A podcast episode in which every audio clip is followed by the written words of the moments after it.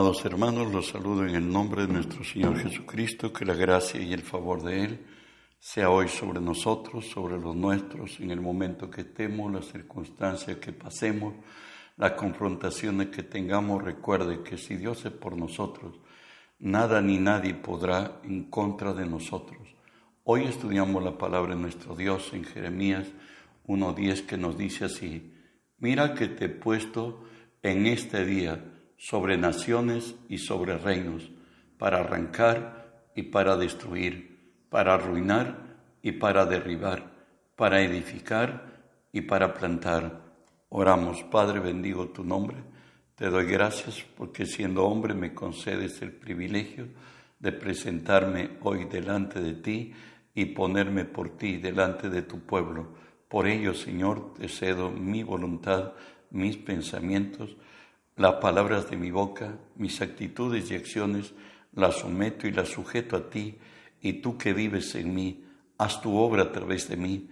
Por tu nombre, Jesús, tomo autoridad sobre toda fuerza del reino del mal que se haya filtrado en este lugar o al lugar a donde esta señal alcance, Señor, los ordeno que se aparten de nosotros, que huyan de nosotros en el nombre de Jesús y en el nombre de Jesús.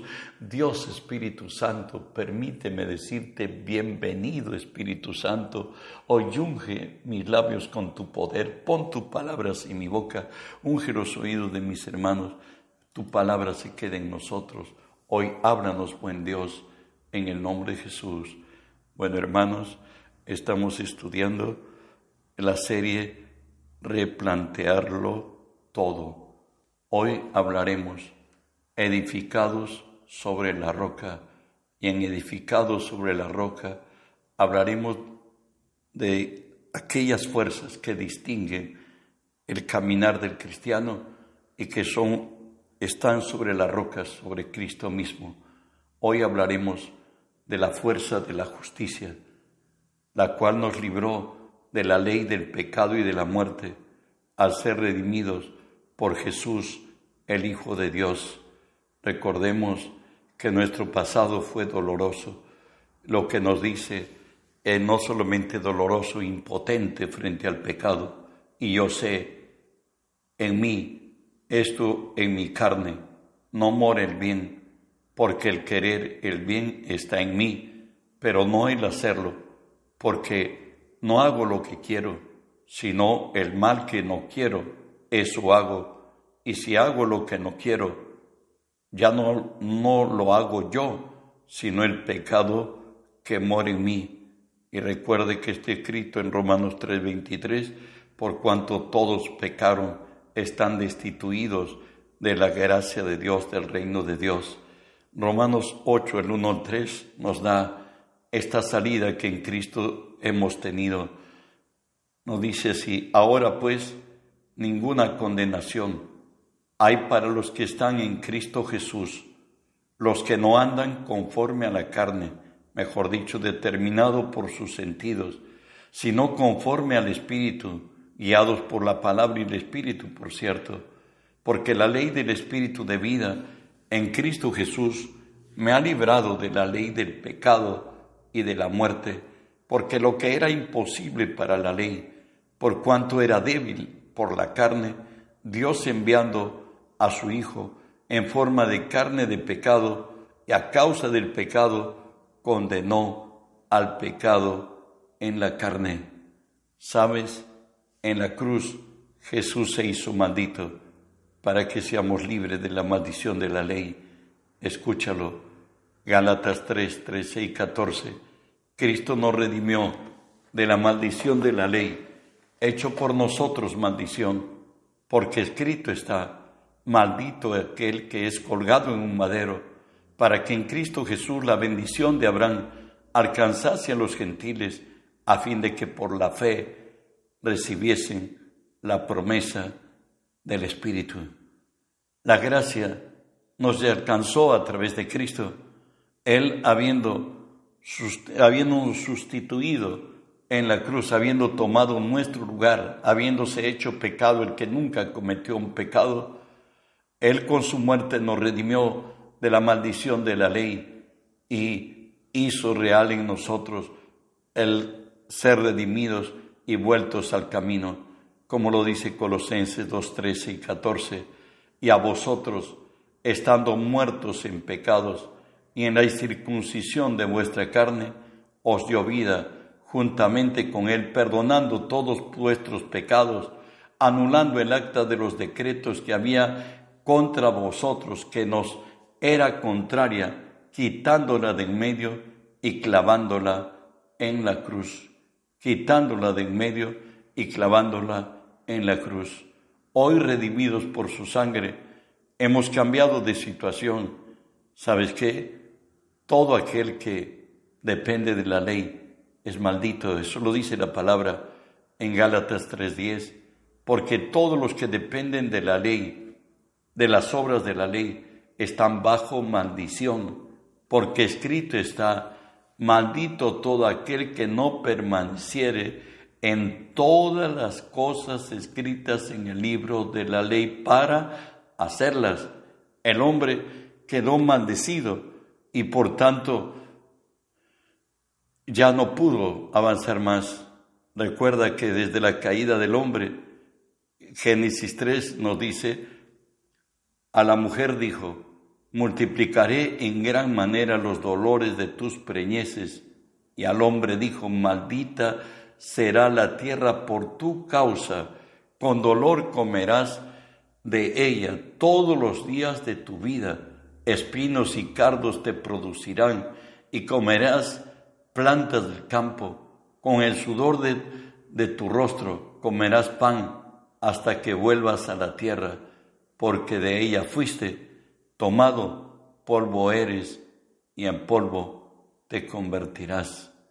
Sabes, eh, las maldiciones estaban escritas en el libro de la ley y te voy a leer una de ellas, Deuteronomio 28, 63 al 64. Dice así, así como Jehová se gozaba en haceros el bien, y multiplicarlos. Así se gozará Jehová de arruinarlos y destruirlos, y seréis arrancados de sobre la tierra a la cual entráis para tomar posesión de ella. Jehová te esparcirá por todos los pueblos, desde un extremo de la tierra hasta el otro extremo. Allí servirás a dioses ajenos que no conociste, ni tus, tú ni tus padres, al leño y a la piedra. Es, una maldición por causa de la desobediencia. El hombre se ha hecho maldito por desobedecer a Dios. También por la fuerza de la justicia entendemos el milagro del nuevo nacimiento. En la cruz Jesús se hizo una transferencia. Jesús se vistió de pecado y pagó las consecuencias de éste con su muerte en la cruz misma, a su pueblo nos fue transferido, por cierto, de Cristo mismo, su naturaleza, su sabiduría, su inteligencia, su autoridad. Esto acontece en el creyente cuando por fe Cristo viene a habitar en nuestros corazones. Nos dice así Colosenses 1, 26, 27 el misterio que había estado oculto desde los siglos y edades, pero que ahora ha sido manifestado a sus santos, a quienes Dios quiso dar a conocer las riquezas de la gloria de este misterio entre los gentiles, que es Cristo en vosotros, la esperanza de gloria. Hoy Jesús viene, ha vivido y vive dentro de mí, dentro de ti, dentro de el cristiano que lo recibió como Señor y Salvador. Por ello nos dice la palabra en 2 Corintios 5, de manera que nosotros de aquí en adelante, o sea, el creyente, no conocemos a nadie según la carne, y aun si a Cristo conocimos según la carne, ya no le conocemos así, de modo que si alguno está en Cristo, nueva criatura es, todas las cosas viejas pasaron, he aquí, todas son hechas nuevas. ¿Sabe qué es lo que tienes en Cristo? Y tenemos cada creyente, tenemos nueva identidad. Nos dice así, primera de Juan 3.1, mirad cuán amor nos ha dado al Padre para que seamos llamados hijos de Dios. Por esto el mundo no nos conoce, porque no le conoció a Él. Es más, primera de Juan 5.19 declara, sabemos que somos de Dios y el mundo entero está bajo el maligno. Discúlpame decirlo y recordarte que antes nuestro Padre era el diablo, porque hacíamos las obras de Él. Avanzamos, tenemos un hombre nuevo que nunca existió en nosotros. Lo dice así Juan 1, 12 y 13. Mas a todos los que le recibieron, a los que creen en su nombre, les dio potestad de ser hechos hijos de Dios los cuales no son engendrados de sangre, ni de voluntad de carne, ni de voluntad de varón, sino de Dios. Somos hijos espirituales de Dios. Tenemos la misma naturaleza de Dios, como nos dice 1 Pedro 1.23, siendo renacidos no de simiente corruptible, sino de incorruptible, por la palabra de Dios que vive y permanece para siempre. Recuerda, que hoy los genes de Cristo están en tu vida, Cristo mismo vive dentro de ti, que si le permitimos que Él obre su vida en nosotros, y esto sucede al crucificarnos juntamente con Él y permitir que Él haga su vida en nosotros, veremos su gloria en nosotros. Y no solamente nos dio su naturaleza, nos ha dado su nombre, como lo dice Isaías 43, que es un libro mesiánico. Ahora, así dice Jehová, creador tuyo, oh Jacob, formador tuyo, oh Israel, no temas, porque yo te redimí, te puse nombre nuevo, mío eres tú. Cuando pases por las aguas, yo estaré contigo, y si por los ríos, no te anegarán. Cuando pases por el fuego, no te quemarás, ni la llama arderá en ti nada te podrá detener, nada te podrá determinar. Él siempre nos lleva en triunfo en Cristo Jesús y en todo lugar somos grato olor a Cristo entre los que se salvan y entre los que se pierden. Tenemos nuevos valores. ¿Sabe qué dice la Escritura? 1 Corintios 6, 17, que el que se une al Señor, un espíritu es con Él. Hoy podemos decir, lo que la palabra nos deja encontrar en ella para decirlo. Nos dice Hechos 17, 28, porque en Él vivimos y nos movemos y somos, como algunos de vuestros propios poetas han dicho, porque linaje suyo somos.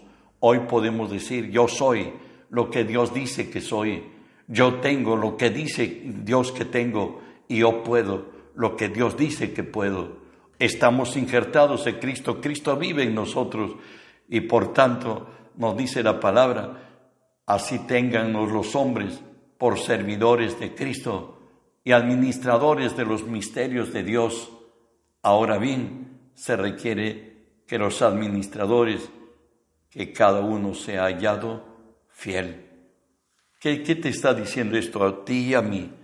Que nosotros somos los legítimos representantes de Jesús en esta tierra, que somos los cauces, el canal por la cual Dios va a alcanzar a este mundo con su amor, con la obra perfecta obrada en la cruz, que es Cristo nos dio en herencia para revelar su gracia a quienes hoy necesitan a quienes están en quebranto, en dolor, en enfermedad, están poseídos por demonios.